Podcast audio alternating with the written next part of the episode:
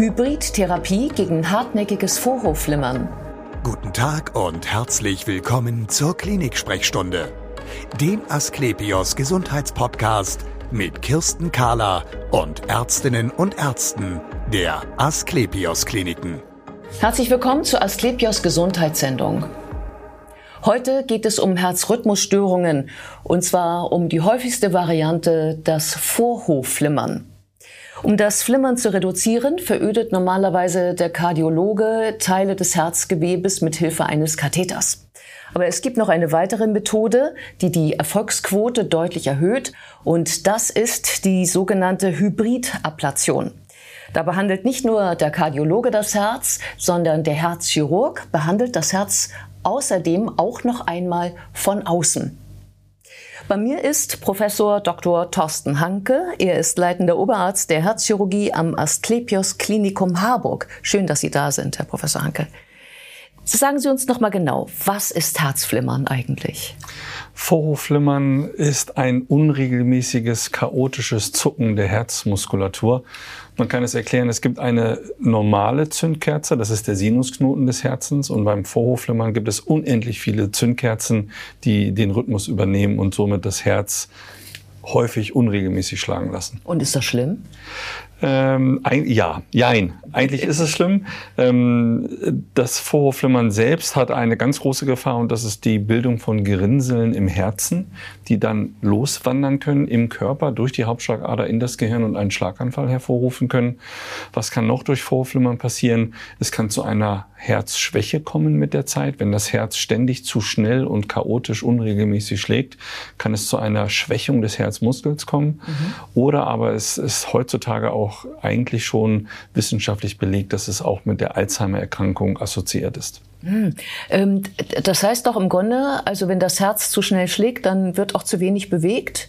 Es ist zu wenig Fluss auch. Ja, es ist zum, ja, also die Flusswelle, die Druckwelle ist unterschiedlich. Das scheint gerade im Gehirn äh, als falsches Signal anzukommen. Und Sie haben vollkommen recht, es kommt zu einer Stase des Blutes in einigen Ecken des Herzens und das kann dann zur Grinsebildung führen und das wiederum zum Schlaganfall. Ja, und ähm, normalerweise äh, ist es doch bisher behandelt worden eben durch den Kardiologen, der dann ne, durch den Leistenkatheter, glaube ich, also durch die Leiste durch. Richtig. Äh, Erfunden haben es mal die Herzchirurgen Mitte, oh. der, Mitte der 80er, muss man sagen. Aber es war eine sehr aufwendige Operation mit einer großen Herzoperation, mit hohem Komplikationspotenzial, sodass das eigentlich nie den Gang in die Routinearbeit eines Herzchirurgen gefunden hat.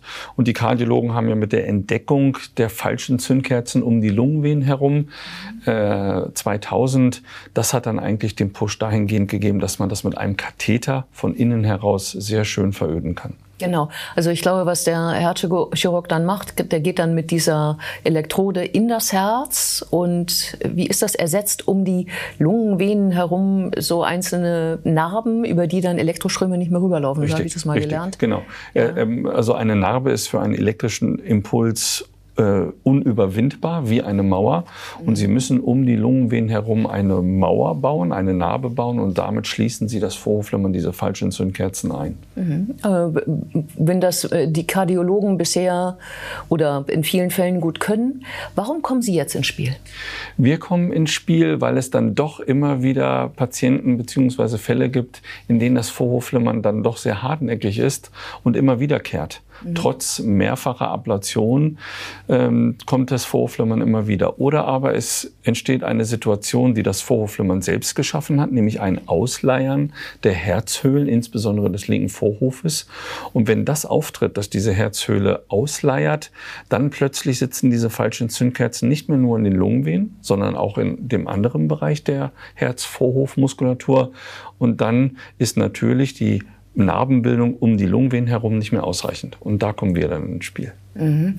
Ähm, das heißt also, wie muss denn der Patient dann beschaffen sein, damit er zu so einer Hybridablation kommen kann? Denn man könnte ja auch sagen, ey, klasse, da kommen gleich zwei. Das kann ja nur besser sein als eine. Dann mach es gleich, oder? In der Tat, aber man muss, man muss sagen, oder ich sage das als Herzchirurg, das anfallsartige am häufigsten auftretende Vorflimmern, das ist nichts für den hybriden Ansatz aus Kardiologie und Herzchirurgie zusammen, sondern wenn ein Patient entweder schon mehrere Katheterablationen hinter sich hat aber immer noch im Vorhofflimmern ist oder aber von Anfang an zu erkennen ist, dass die reine Isolation der Pulmonalvenen nicht ausreicht. Dann ist es ein Patient, den man im Team, im, im, im Vorhofflimmer-Team besprechen sollte. Was verhindert man denn damit, dass man jetzt zu zweit sozusagen am, Betten, am, am Bett des Patienten steht? Man verhindert zum einen eine Verschlechterung der Herzleistung, indem man nun endlich das Vorhofflimmern wahrscheinlich dann beheben kann. Und zum anderen eine Situation kann entstehen, dass wenn das Vorhofflimmern häufig zu schnell auftritt, dann ist die letzte Möglichkeit eigentlich die elektrische Hauptstraße zu veröden, sprich den AV-Knoten. Das ist ein ganz wichtiger elektrischer Punkt im Herzen. Wenn man den aber verödet, dann schlägt das Herz zwar langsam und zwar extrem langsam. Man muss diese Patienten dann mit einem Schrittmacher versorgen. Mhm. Das heißt, man man unterbricht die elektrische Leitung zwischen Vorhof und Herzkammer mhm. und überbrückt dann aber das mit einem Schrittmacher. Und das ist eigentlich meiner Meinung nach die unangenehmste oder die am wenigsten schöne Lösung für den Patienten. Ja, genau. Das ist ja, da therapiert man ja den Therapieerfolg im Grunde genommen. Genau. Nochmal mit angezogener Handbremse. Jetzt bin ich gespannt, wie das denn dann funktioniert. Ähm, also erst einmal, ähm, Wer von Ihnen beiden fängt an? Der Chirurg oder der Kardiologe? Ähm, wenn ich aus dem wahren Leben erzählen darf, dann ist es erst der Kardiologe, der anfängt. Ich sagte ja eingangs, dass ein Patient eventuell schon mehrere Katheterablationen hinter sich hat. Das okay. sind die Patienten, die uns überwiesen werden. Genau. Das heißt, da fängt der Kardiologe an und dann arbeitet der, nach, der, der Chirurg nach.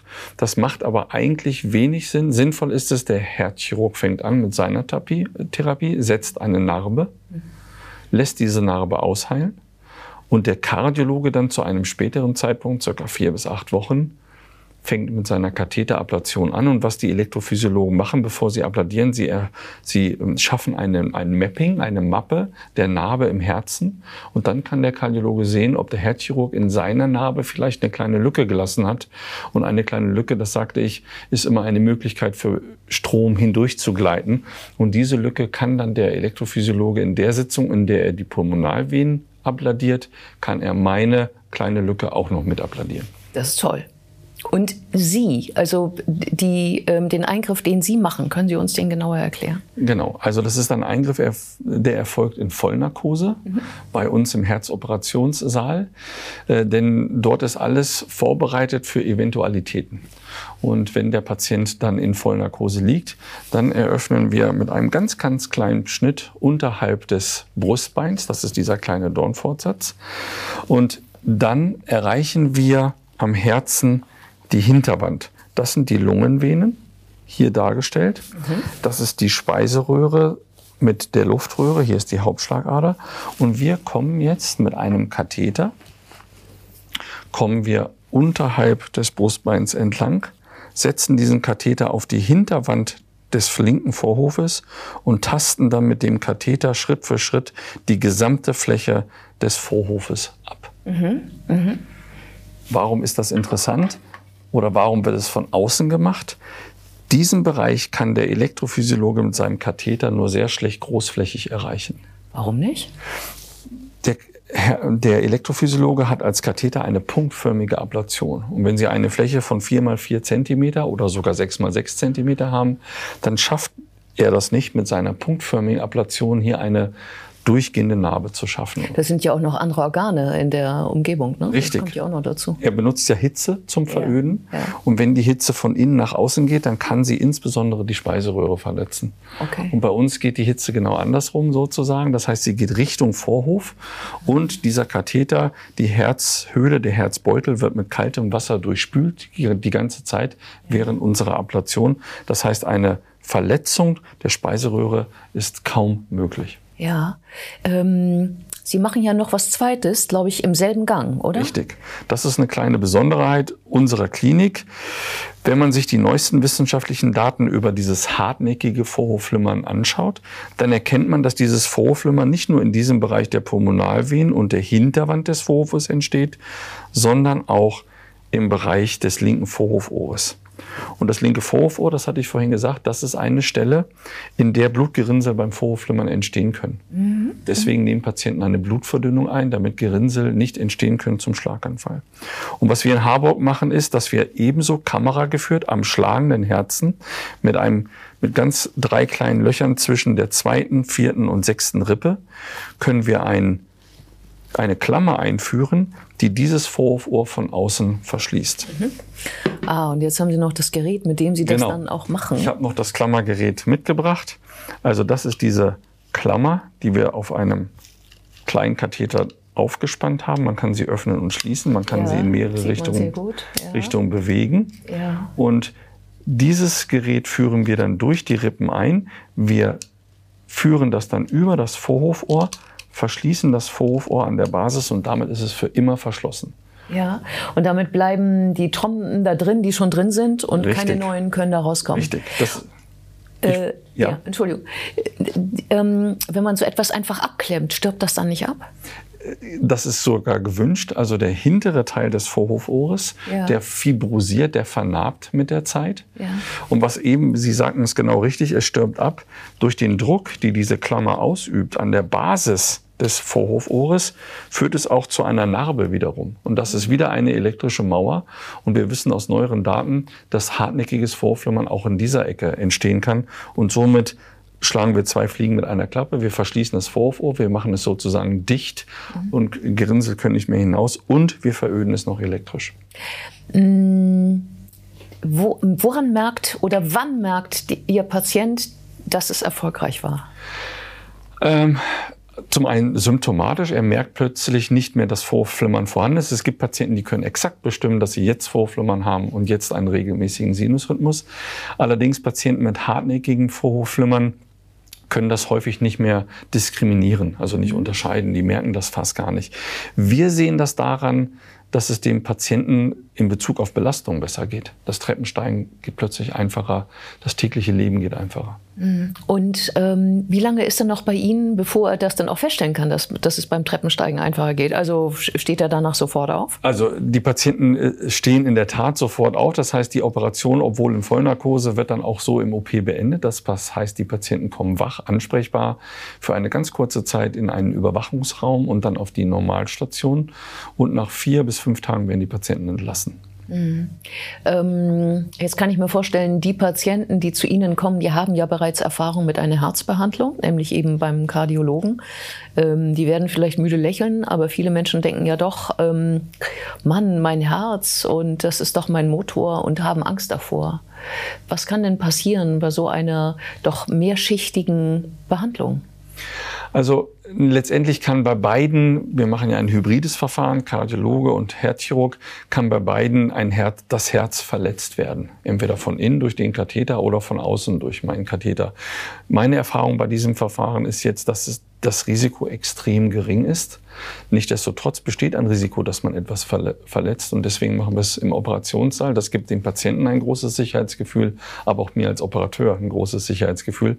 Ich würde sowas nicht in einem Behandlungsraum auf der Station machen wollen, sondern das muss alles drumherum schon passen, das Setting. Mhm. Vielen Dank für das interessante Gespräch. Gerne. Und wir sehen uns wieder auf www.asklepios.com, auf Facebook und auf YouTube. Werden Sie gesund.